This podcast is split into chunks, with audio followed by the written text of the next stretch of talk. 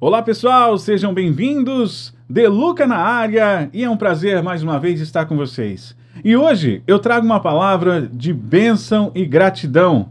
Vamos guardar essa palavra hoje juntos no nosso coração, na nossa mente, para que possamos evoluir e crescer como pessoas e como cristãos também.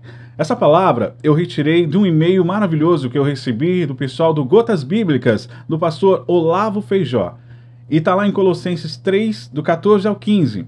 Vai nos falar de gratidão. A pessoa egoísta é aquela que somente descobre virtude dentro de si mesma, menosprezando as qualidades dos outros. As bênçãos causadas pelo altruísmo são tão grandes que levaram o apóstolo Paulo a escrever sobre elas, que diz assim: Que a paz que Cristo dá dirija vocês nas suas decisões, pois foi para essa paz que Deus os chamou, a fim de formarem um só corpo. E sejam agradecidos. Uma comunidade que menospreze a dependência mútua destrói a importância de alicerces poderosos. A gratidão é um dos mais importantes componentes de uma sociedade saudável. É ela que nos leva a buscar recursos essenciais para a estabilidade comunitária. Cada vez que um muito obrigado é expresso, mais estável se torna uma vida comunitária e mais amadurecidos nos tornamos, todos nós.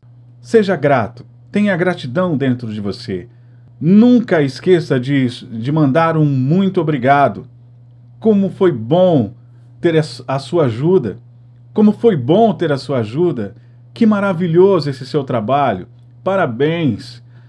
Isso é gratidão. Reconheça o trabalho dos outros, reconheça o esforço dos outros, para que pessoas possam até reconhecer o seu trabalho. Mas não faça isso buscando algo em troca, não. Faça isso porque Deus faz assim. Ele reconhece você, ele é grato pela sua vida, ele é grato quando você é bom, ele é grato quando você o louva, quando você o adora. E esse espírito de gratidão tem que estar dentro de nós tá bom? Não esqueça de curtir, de compartilhar essa palavra à vontade com quantas pessoas você quiser.